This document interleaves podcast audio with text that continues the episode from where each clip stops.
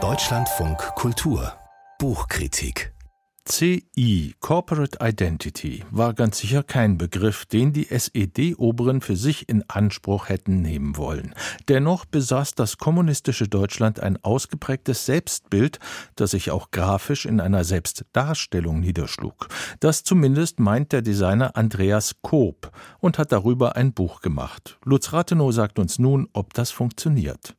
Die DDR wird immer merkwürdiger und gleichzeitig interessanter, je weiter sie zurückliegt. Eine weitere Reinstallierung des Staates auf der Länge eines Buches nimmt der sympathisch umtriebige Designer Andreas Koop vor. DDR CI nennt sich der Band und löst jeden Anschein von Rätsel im Untertitel auf. Das visuelle Erscheinungsbild der Deutschen Demokratischen Republik. Bis der Buchautor zu diesem Erscheinungsbild vorstößt, dauert es allerdings.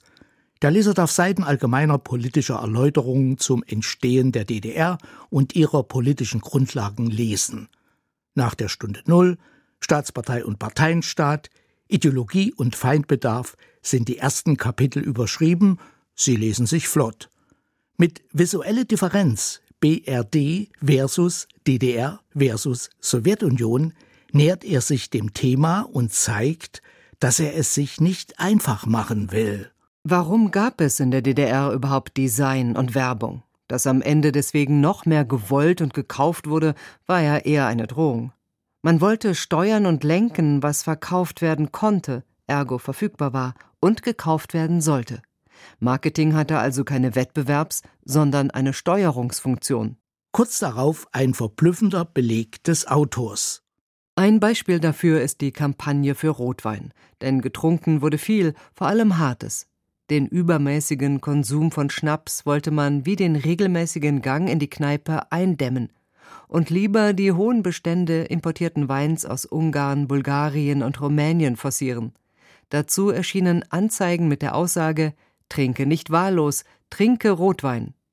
Da zeigt sich die Stärke des Autors, kenntnisreiche Details. Und doch, wann, in welcher Phase der DDR wurde das plakatiert?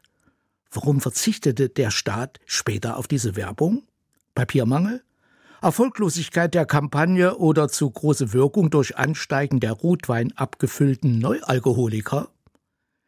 Wie Coop schon im Vorwort schreibt, hatte die DDR eigentlich keine Corporate Identity. Dieser ambitioniert gestaltete Band verfügt über einen Vorgänger über das visuelle Erscheinungsbild der Nationalsozialisten vom gleichen Autor. Wie bei jenem Buch will er auch jetzt über politische Dimensionen der Gestaltung, der Verantwortung des Designers nachdenken. Der Verfasser scheint ein schlechtes Gewissen zu haben, weil es die Bundesdeutschen West wie er besser und leichter hatten, weil die Vereinigung nicht ideal gelaufen zu sein scheint für die Ostdeutschen, weil die Ideen von Karl Marx auch ohne Karl Marx Stadt interessant bleiben. Die Schwächen des Buches sind seine Stärken. Es gelingt keine abschließende Ordnung, die Suche danach ist anschaulich, gut lesbar und eigentlich spannend. Dabei lässt sich am Detailwissen partizipieren. So der Exkurs über den Illustrator und Karikaturisten Fritz Behrendt, der 1949 auf Erich Honeckers Drängen den ersten Staatswappenentwurf für die DDR vorlegte und dafür ins Gefängnis kam, weil der zu sehr am jugoslawischen Wappen orientiert war.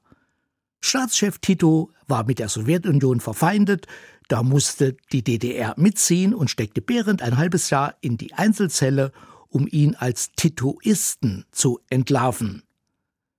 Visuell regt das Buch an, über das Verhältnis von Originalgröße und Abbildungsgröße nachzudenken. Nicht jedes Objekt kommt seiner eigentlichen Größe in der Reproduktion so nah wie die Briefmarken im Kapitel über ihre Funktion im sozialistischen Staat. Welchen Vorstellbarkeitsverlust an Wirkung erreichen verkleinerte Plakate? Andererseits werden politische Signes der DDR vergrößert abgebildet. Am lustigsten ist der auf einer Seite dargebotene Abreibebogen Typofix mit SED und anderen Signes in allerlei Größen und seinem Hinweis Jedes Emblem ist mit glasklarem Lack unterlegt und lässt sich deshalb nur als ein Ganzes abreiben. Sollte damit satirischer Verstümmelung vorgebeugt werden? Bei dem Kapitel 7 Schrift und Typografie, Klasse statt Masse, läuft der Autor zur Hochform auf. Über die Schriftwettbewerbe der Hochschule für Grafik und Buchkunst 1957 und 1971.